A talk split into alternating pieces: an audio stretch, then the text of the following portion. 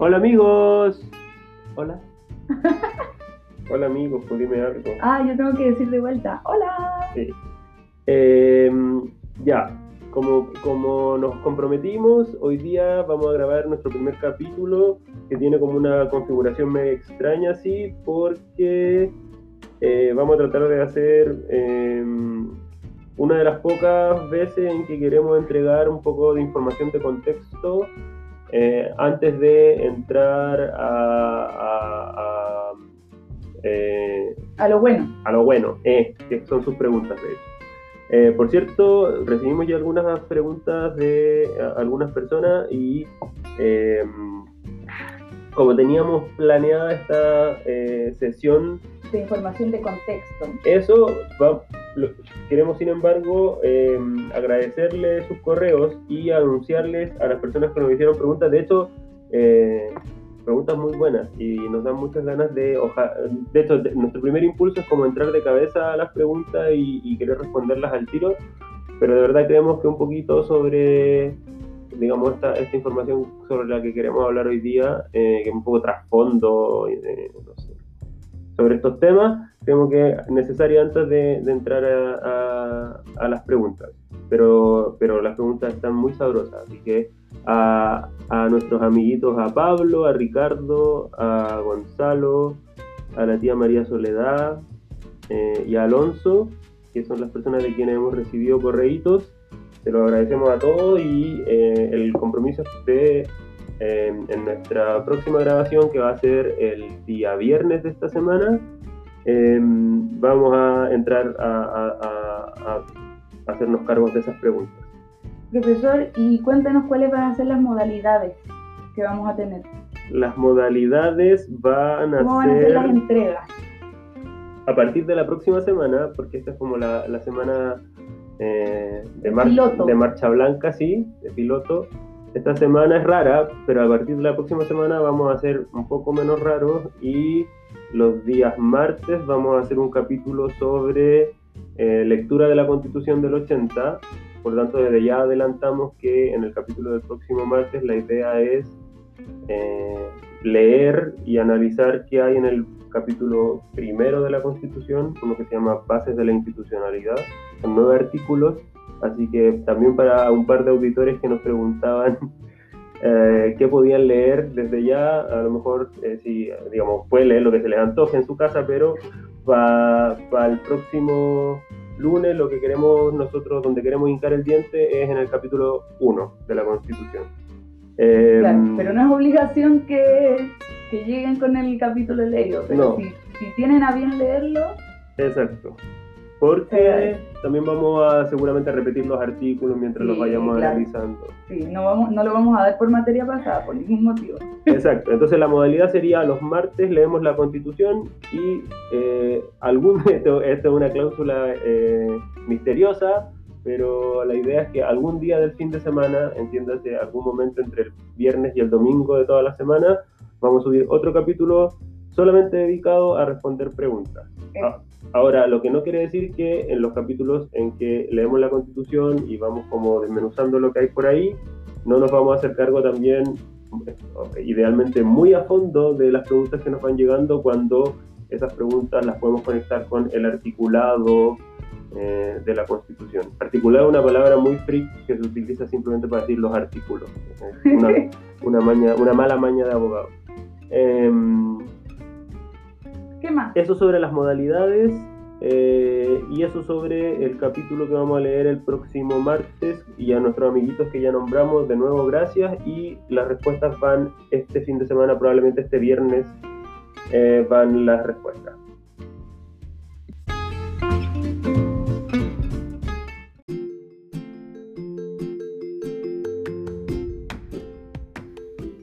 Ya. Entonces, eh, hoy día vamos a dar información de contexto, lo que quiere decir que creemos que antes de ponernos a hablar de la constitución, queremos responder un poquito la pregunta, ¿qué es una constitución?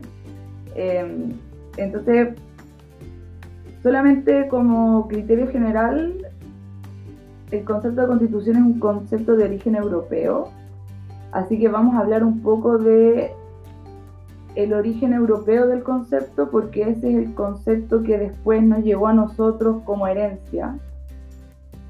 Buena o mala, no sé, eh, pero fue heredado. Pero es importante en el fondo constatar eso y, saber cuál es la carga europea que tiene el concepto, porque dado que nosotros no somos europeos, eh, aunque nos creamos europeos a veces. En el fondo, si vamos a usar este concepto, tenemos que saber que eh, al usarlo tenemos limitantes propias, que son las limitantes que tenemos porque somos latinoamericanos, que son nuestras particularidades eh, hermosas, preciosas, eh, pero que en el fondo van a demandar que si vamos a tomar este concepto que tiene unas ciertas características, tenemos que acomodarlo a nuestras necesidades, a nuestros deseos, etcétera, etcétera, etcétera. Así que ahí, danger. Es, un concepto que no es propio nuestro. Em, bueno, entonces, como para aproximarnos al tema, podemos decir en términos generales que una constitución es la regulación fundamental del Estado, ¿ya? Entonces, el objeto de regulación es el Estado. ¿Y qué es el Estado? Una excelente pregunta. el Estado es una cosita que es un fenómeno eh, que en el fondo cuando uno se lo explica en el colegio le dicen que vamos a usar esa explicación que es la más básica. El Estado está compuesto de tres elementos. El Estado es un poder político que se ejerce respecto de un territorio y en relación a un cierto grupo de personas, a una población. ¿Ya? Eso como en términos generales.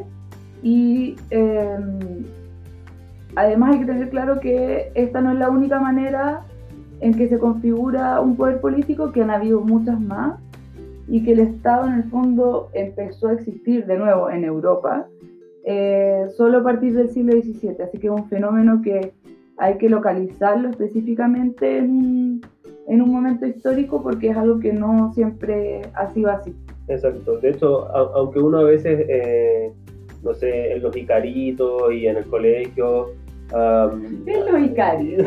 Todavía existe los Icaritos. no tengo idea. Eh, pero en el fondo muchas veces se habla de eh, organizaciones estatales para experiencias históricas que si uno quiere ser más preciso, qué sé yo, los romanos, los griegos, e incluso la, etapa exactamente anterior al fenómeno estatal, que es la Edad Media, eh, muchas veces dice el Estado medieval, etcétera, etcétera. Em, si, uno, si uno quiere hilar fino, que a pesar de que aquí queremos como, em, digamos, generalizar la discusión sobre la cuestión constitucional, sobre eh, los aspectos políticos envueltos en la cuestión constitucional, eh, no, no, porque, no por querer eh, hacerlos eh, más sencillos de digerir, debiésemos pasar por alto este dato. El, Estado es un fenómeno histórico, como decía María, que solamente se da primero en Europa y a partir de mediados del siglo XVII. y tiene que ver con una cierta manera en que, como les decía, ese orden político medieval eh, de alguna forma se va transformando y da paso a esta nueva configuración o a esta nueva forma que eh, toma el poder político y que tiene unas ciertas características que lo hacen particular. Claro, entonces en ese tránsito desde el mundo eh, premoderno al mundo feudal hacia la modernidad, ¿qué es lo que sucede? ¿Por qué, ¿Por qué llega a existir el Estado? Es porque existe una gran concentración de poder de poder político en torno a la figura de un soberano que va a ser un rey o un príncipe. Entonces, lo que se conoce normalmente eh, como monarquía absoluta es lo que en el fondo da origen a el Estado moderno, ¿verdad? Es una concentración del poder en torno a una figura. Eh, y esa figura la razón por la cual es aceptada como gobernante, como rey, es una razón que está fundada en un criterio religioso. En el fondo hay una aceptación que viene por el criterio divino, es Dios el que eligió a esta persona y no solo a esta persona, sino a su descendencia. Hay un criterio dinástico de cómo se va traspasando el poder eh, para gobernar en un territorio determinado y a unas personas que viven en ese, territorio. Claro, y em, en el fondo es importante aquí recordar que hemos venido dándonos esta tremenda vuelta por Europa, la Edad Media, el comienzo de la modernidad, porque en el fondo, como decía María al comienzo, em, queremos llegar a aclarar qué es eso que regula la Constitución. Ahora, hasta aquí ni siquiera hemos hablado de constitución, es decir, estamos hablando del Estado. El Estado surge eh, aquí con estas características de la temprana modernidad. Eh, María ya dijo que eh, el soberano en este Estado es tal, es decir, puede ser el soberano porque se justifica según unos, unas razones tradicionales, unas razones, razones asociadas a la divinidad. Y al mismo tiempo, la otra característica muy importante de resaltar aquí es que este soberano, el rey, Em, dicta el derecho, crea el derecho, em, pero él mismo no está sometido a una regulación a través del derecho que de alguna manera limite el poder político que ejerce dentro del Estado. Y de hecho, luego cuando, cuando, cuando aparezca la idea de una constitución, son este el tipo de ideas que van a justamente ponerse en entredicho, porque ya no, ya no va a parecer tan eh, justificable, no va a tener tanto sentido, especialmente para cierto sector de la sociedad, que eh, la autoridad del rey eh, simplemente se base en estos criterios tradicionales, divinos, etc. Ya, ya. Entonces, em, tenemos a este rey que ejerce su poder de manera absoluta, absoluta. Em, y lo que sucede entonces es que en un momento eh, un grupo en particular de la sociedad que se, le suele eh, identificar como la burguesía, eh, un grupo que empieza a cuestionar, oye, pero ¿por qué este es el gallo que no está gobernando y por qué más encima el fresco patúo no se somete a ningún tipo de regulación? En el fondo, ahí se generan dos cuestionamiento. El primero es por qué él y no otra persona, básicamente. Y el segundo es por qué el derecho nos rige a todos nosotros y a él no, ¿verdad? Entonces, a partir de estas dos demandas es que se da lo que vamos a catalogar en términos muy generales como revoluciones liberales. Y yo creo que a lo mejor la que a todo el mundo le suena más familiar es la Revolución Francesa. Estas son revoluciones que se dan a fines del siglo XVIII. Eh, ¿Y qué pasa en la Revolución Francesa? La burguesía dice, em, parece que no me está gustando la idea de que sea este rey que básicamente me llevó a gobernar porque era hijo de, hijo de, hijo de, eh, y tampoco me parece bien que no tenga ninguna limitación a su poder. Entonces esas son las demandas que se van a elevar a través de la Revolución Francesa y que van a llevar a que se cree una constitución en Francia posteriormente.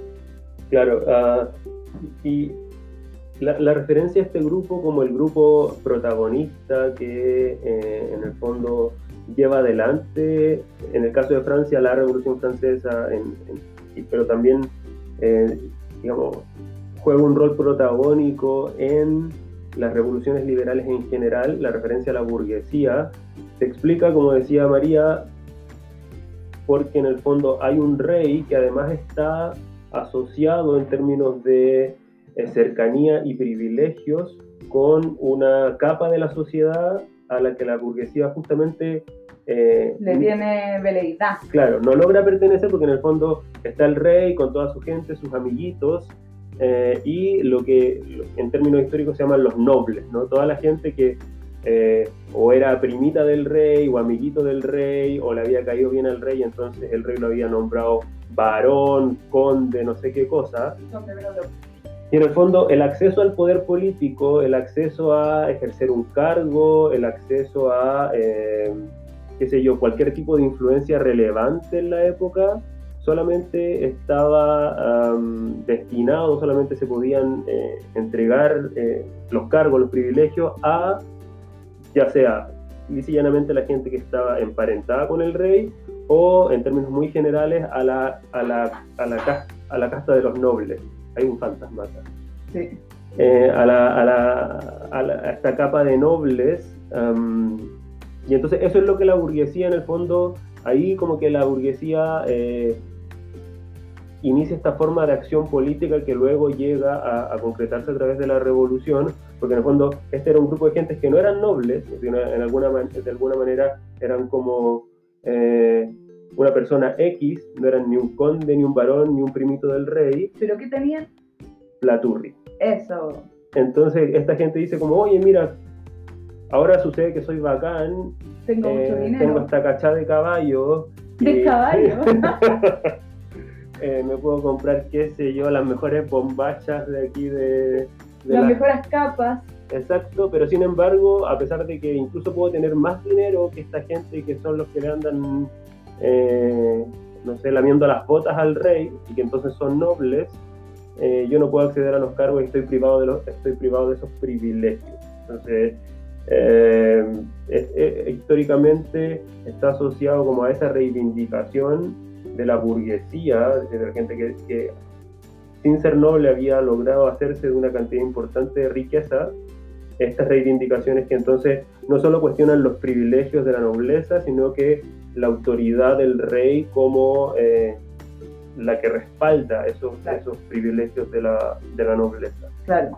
Y entonces en el momento en que se gesta la revolución, la clase que dirige esta revolución es la burguesía. Si bien cuando uno de repente ve esta, estos temas, se habla de que es el pueblo el que se revela en contra del rey, hay que tener claro que hay pueblo y pueblo, porque el pueblo que, que, estaba ahí adelante diciendo esto es lo que tenemos que hacer era particularmente ese grupo de la sociedad que era la burguesía.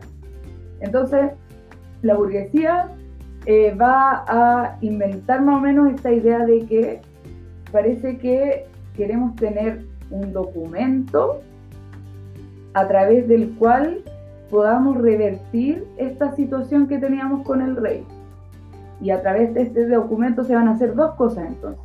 Primero, se va a decidir que el soberano ya no va a ser una persona a la que nosotros aceptamos porque Dios nos dijo y porque era hijito de no sé quién, sino porque es representante del pueblo. Al gobernante entonces lo vamos a aceptar porque representa al pueblo. Y además vamos a decir que, o sea, va a decir este documento de alguna manera que ese poder del soberano, aun cuando sea representante del pueblo, tiene que estar limitado, no puede ser absoluto. Eso quiere decir entonces que a diferencia del rey absoluto, este poder va a estar sometido al derecho. Va a poder crear el derecho, pero también va a tener que someterse al derecho.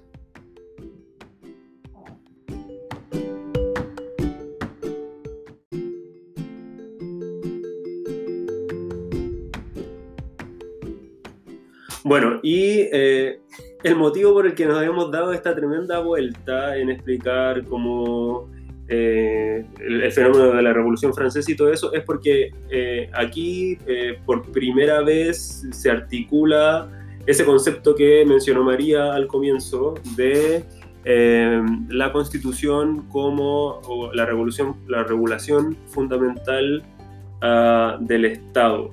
Y de hecho, quizá en términos materiales uno tendría que agregar aquí una pura cosa que es como lo que nos conecta incluso con la realidad hoy día, que es que em, el ideal revolucionario em, pretendía...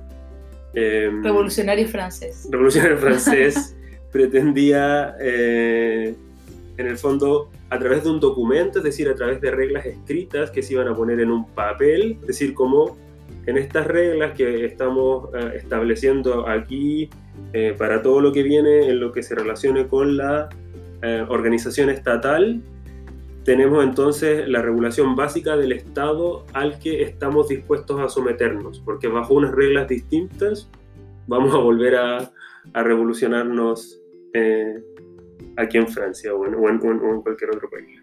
Eh, y entonces, eh, este concepto de la Constitución como regulación fundamental del Estado a través del el establecimiento de reglas escritas se centra en el concepto tradicional o más difundido de constitución en dos aspectos.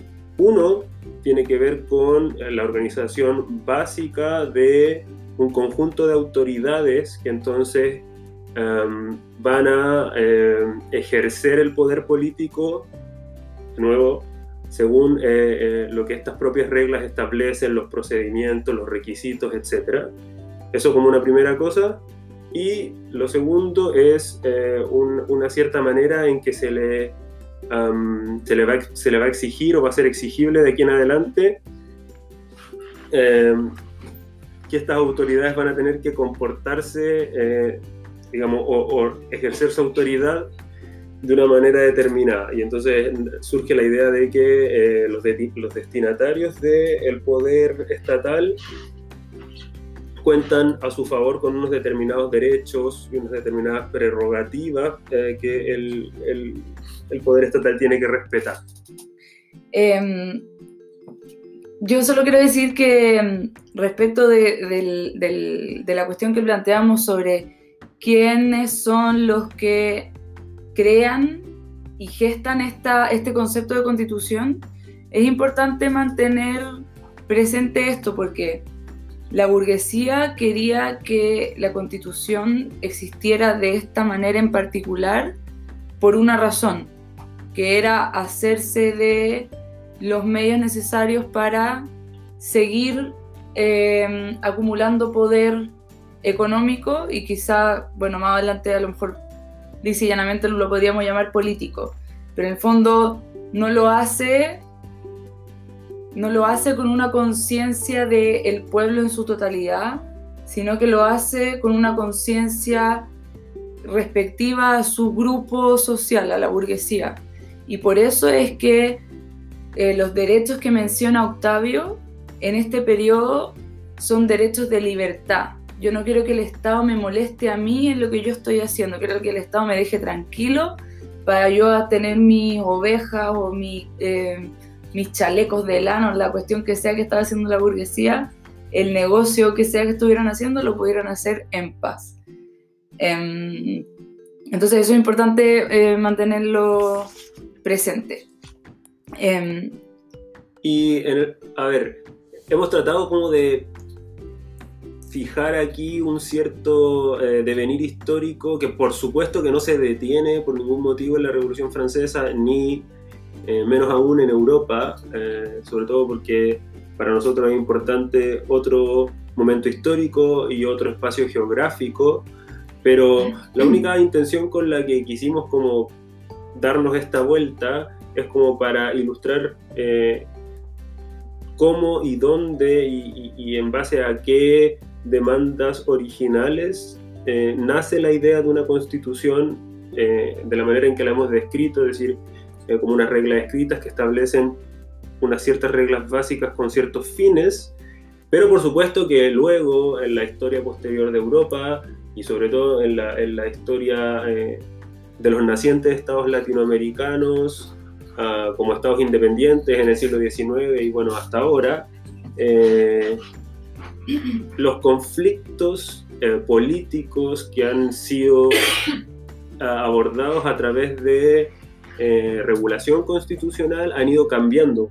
Eh, y, la propia lógica de la política ha ido trayendo un, montón de nuevos desafíos que ya tienen poco y nada que ver con el fenómeno muy específico y muy local de eh, la desventaja en que se encontraba en Francia y en otros países a fines del siglo XVIII la burguesía como grupo. Eh, la idea de una constitución escrita nace ahí, pero en el fondo hoy la problemática tiene eh, un sentido y un contenido muy distinto a ese. Entonces, eh, esta aclaración es simplemente para, para aclarar que no nos interesa hacer constitucionalismo a la francesa de fines del siglo XVIII, sino que simplemente nos parecía ah, útil para ilustrar ah, este concepto, ¿no? este concepto que eh, trata de eh, articular el poder político a través de reglas de derecho. Claro, claro, entonces en el fondo, ¿por qué hicimos, dimos toda esta lata? Es porque queremos poner en el foco el hecho de que, en términos muy burdos, la constitución es el lugar en que se junta el derecho y la política. ¿Por qué?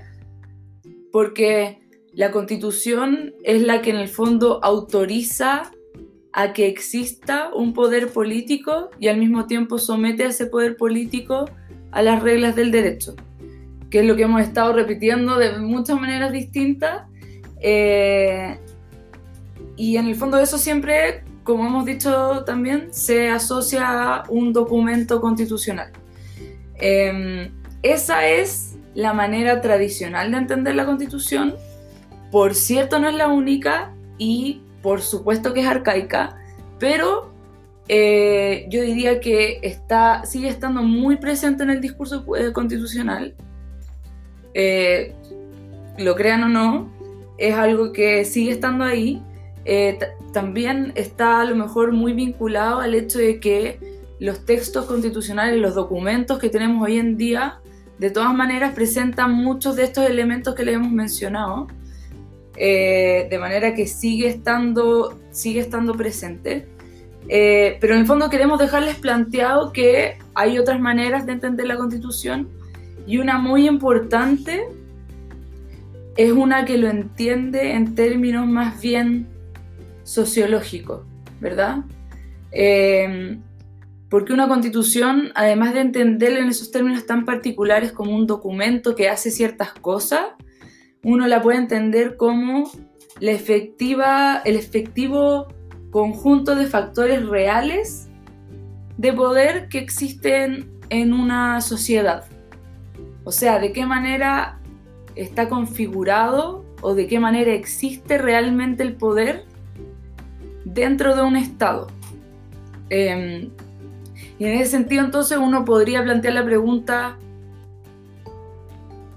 cuando hablamos de constitución, ¿estamos necesariamente hablando del poder del Estado o también tenemos que integrar al concepto de constitución un poder político que no es el que proviene del Estado? Claro, y em, en el fondo este concepto nos permite incluso em, tratar un poco de balancear la mirada legal eh, y, como excesivamente formal y formalista sobre la constitución, porque en el fondo em, muestra que ese, ese, ese concepto ideal que, tienen los franceses en, aquella época en que surge la idea de una constitución es justamente eso, es, una, suerte de proyecto que quiere tener eh, impacto en la realidad um, y entonces darle una cierta disciplina, darle una cierta, uh, una cierta forma al fenómeno político, pero eh, este concepto eh, al que se acaba de referir María nos recuerda que eh, el poder, el poder político, otras formas de poder, el poder social, los poderes económicos, tienen una lógica que de alguna medida, a veces y bajo ciertas condiciones, van a permitir que algo que es en principio una simple hoja de papel escrita con reglas, como les digo, solo bajo ciertos supuestos, esas reglas van a poder tener algún efecto en los hechos, tener algún, efecto, alguna importancia en la práctica, y entonces eh, ese ideal revolucionario de una constitución que efectivamente logra limitar el poder em, se concreta, ¿no? se materializa. Pero eh, el, segundo, el, segundo, el segundo concepto nos recuerda más bien como eh, nos hace conscientes de el carácter material de, de la realidad que intenta regular la Constitución.